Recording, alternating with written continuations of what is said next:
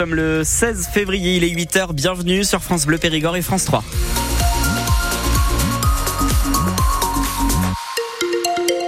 Le journal, Louis de Bergevin. On commence par regarder euh, le ciel. Benoît, il sera gris aujourd'hui. Exactement, du gris euh, pour euh, toute la journée avec des averses en plus pour ce matin.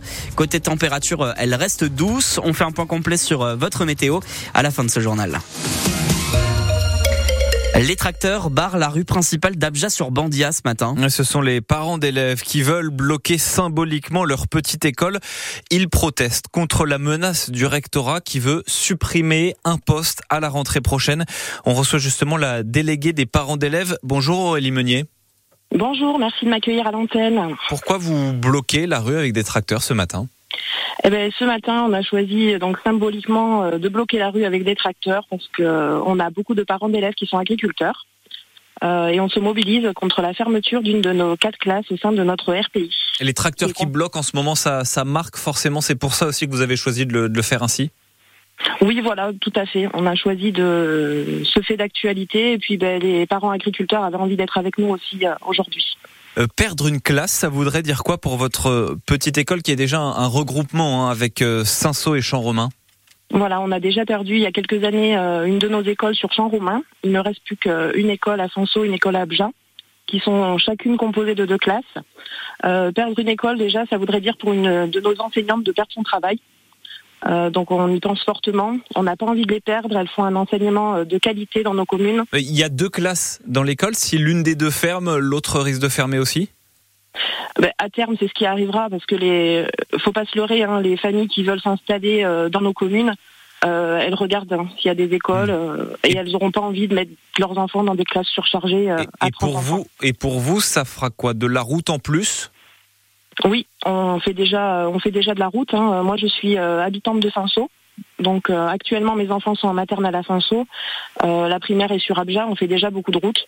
Et si, à terme on perd une de nos écoles, vous devriez aller où plus de déplacements.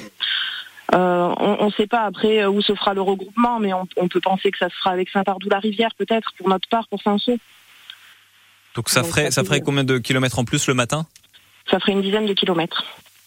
Merci beaucoup euh, Aurélie Meunier, donc euh, déléguée des, des parents d'élèves. Euh, on rappelle que ce, ce, matin, des tracteurs barrent la rue principale d'Abja-sur-Bandia pour protester contre la menace du rectorat de supprimer un poste d'enseignant. Dans tout le département, l'inspection académique doit supprimer neuf postes à cause de la baisse du nombre d'élèves. C'est surtout le Périgord vert et le Périgord noir qui sont ciblés par ces fermetures de postes. Une fiole radioactive découverte dans une maison de Ribérac. C'est une information France Bleu Périgord. Six personnes ont été hospitalisées par précaution le week-end dernier après avoir été en contact avec du radium, un élément radioactif très dangereux, interdit depuis presque un siècle. Il peut provoquer des cancers.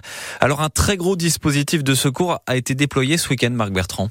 Les deux quinquagénaires, les enfants des propriétaires, sont en train de ranger la maison de famille samedi quand ils tombent sur cette très vieille fiole dans l'atelier. Elle est remplie de poudre et dessus il y a écrit radium, un élément radioactif en vente libre au début du XXe siècle. Il servait à fabriquer des cadrans fluorescents pour les montres. La fiole passe de main en main jusqu'à six personnes la touchent avant qu'ils n'appellent les secours branle-bas de combat, les pompiers arrivent en nombre, on bloque les rues alentours et les spécialistes de l'IRSN, l'Institut de radioprotection et de sûreté nucléaire d'Avignon, débarquent en Périgord. Les six membres de la famille sont tous emmenés à l'hôpital pour des prises de sang. Elles sont rassurantes. Pas de radioactivité sur la peau. Ils ressortent au bout de 24 heures. En revanche, des traces de radium ont été retrouvées dans la maison. Elle a été condamnée en attendant des analyses plus poussées. La préfecture assure qu'il n'y a aucun risque pour la population hors du bâtiment. La fiole de radium a été mise en sécurité par les experts et l'autorité de sûreté nucléaire. Elle dit que c'est un, un, événement euh, de niveau 1 sur l'échelle internationale des événements nucléaires qui va de 0 à 7 par ordre croissant de gravité. Deux tiers des trains entre Bordeaux et Paris ne rouleront pas ce week-end. Et pareil pour un intercité sur trois entre Paris et Limoges. Les contrôleurs de la SNCF sont appelés à la grève pour demander de meilleurs salaires, de meilleures conditions de travail. Cette grève grève va moins impacter les TER de Dordogne. Quasiment tous vont circuler ce week-end, parfois remplacés par des bus. Si vous avez un TGV qui est annulé à cause de ce, mouvement de grève, la SNCF fera un geste commercial avec un bon de réduction pour le prochain billet. Les viticulteurs de Dordogne vont bénéficier d'une aide 1,5 million d'euros pour ceux qui ont subi le mildiou et les intempéries l'année dernière. C'est l'une des premières solutions financières apportées par le gouvernement après le soulèvement des agriculteurs. Ils vont donc pouvoir demander l'aide à partir de lundi et ils ont 15 jours pour se signaler auprès de la direction départementale des territoires. La mairie de Périgueux ferme ses composteurs collectifs dès ce matin parce qu'ils débordent mais surtout parce qu'ils attirent les rats. La ville dit qu'il y a trop d'apports de déchets non compostables qui attirent donc ces nuisibles. On devra désormais utiliser ceux du SMD3 qui sont euh, payants. En tout cas à Périgueux, il faut un badge pour les utiliser. Trélissac et Bergerac luttent toujours pour le maintien au National 2 de football. Et nos deux clubs périgourdins jouent ce soir. Un Trélissac 12e se déplace chez le leader Vendée-les-Herbiers. Bergerac 10e accueille Bourges, le 7e du classement. Kylian Mbappé va quitter la France. Le footballeur du PSG a annoncé à son président qu'il partait à la fin de la saison. Il est arrivé il y a 7 ans. Il a marqué l'histoire du club parisien. 290 matchs pour 243 buts.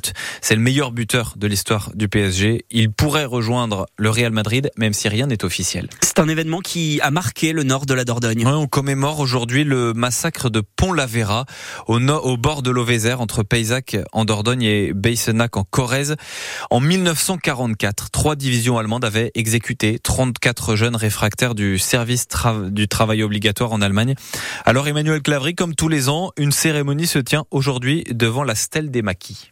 Les victimes du massacre étaient toutes très jeunes, 17 à 25 ans seulement, originaires du Périgord mais aussi de Haute-Vienne et des départements limitrophes. Pierre Thibault est le président de l'amicale des anciens maquisards, résistants et amis du bataillon Violette Brigadrac. Avant d'être hébergés dans ce moulin à la fin de 1944, ils étaient hébergés en particulier par des paysans dans la campagne autour, dans des petits villages de quelques maisons où ils se planquaient dans ce qu'ils appelaient des gourbis et quand ils ont été trop nombreux, ben, il a bien fallu trouver un autre abri. Et c'est là où il avait pensé au pont Lavera. Et si ce matin neigeux du 16 février 1944, les Allemands sont venus spécialement de Limoges, ce n'est pas par hasard, explique Christine Cor-Maquin, la fille du résistant René Tallet, alias Violette. Ça a été sur une dénonciation. On ne pouvait pas deviner que les, les Allemands allaient venir et allaient encercler. Il avait pris toutes les protections nécessaires, c'est-à-dire que c'était dans un endroit extrêmement isolé. À l'époque, il fallait marcher dans un chemin au milieu des bois. C'était pas du tout quelque chose de facile à trouver. Aujourd'hui, le moulin, racheté et restauré par trois communautés de communes de Dordogne, de Corrèze et de Haute-Vienne, est un lieu de mémoire.